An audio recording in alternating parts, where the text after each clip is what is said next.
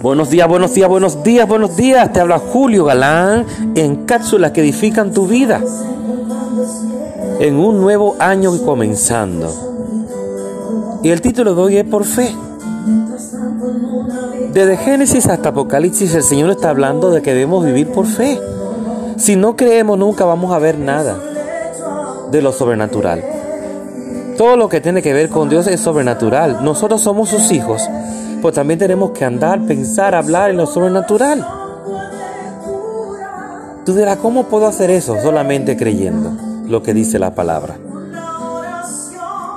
Dios que da vida a los muertos y llama a las cosas que no existen como si existieran. Romanos 4:17.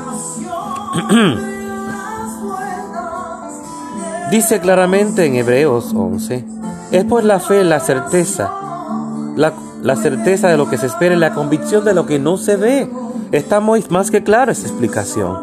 Las escrituras hoy sencillamente significan lo que no debería hablar acerca de cómo usted es ahora. Hable acerca de la manera en que quiere ser.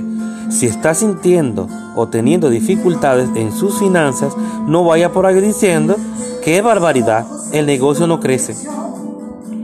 La economía está tan mal. No, porque lo que nosotros tenemos en la boca es poder.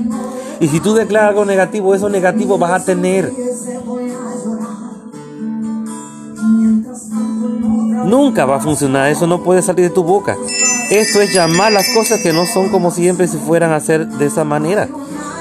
Es simplemente describir la situación por fe. Usted tiene que decir, soy bendecido, soy una persona exitosa, estoy rodeado del favor de Dios.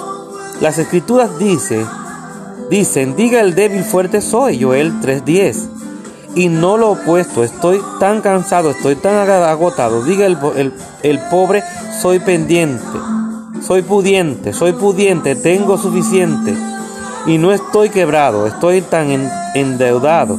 No llame a las cosas equivocadas, llame a las cosas correctas.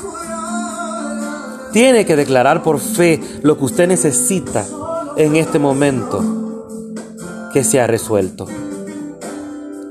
Dice la palabra que sin fe es imposible agradar a Dios. Entonces vamos a utilizar la fe y no, no me cansaré de repetírselos. Porque he vivido eso en carne propia y les aseguro que la fe mueve montañas. Es verdadera, es real. Así como Dios es real, también su fe. La fe es real.